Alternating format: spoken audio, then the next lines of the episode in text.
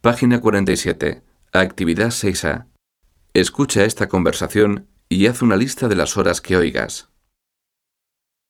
Y bueno, dime, ¿qué tal el día? Fatal, ha sido un día horrible. ¿Y eso? Pues por todo. El trabajo, el tráfico. Mira, esta mañana he salido de casa a las ocho y media, como siempre, y había un tráfico tremendo. Total, que he llegado al trabajo a las nueve y veinte. Ya me imagino. Y luego el trabajo, el teléfono que no paraba de sonar. O sea que otro día que te has quedado sin bocadillo. Sí que me lo he tomado, sí. A las doce he bajado al bar, pero no he estado mucho tiempo. Después, a la una, he tenido una reunión larguísima con mi jefe.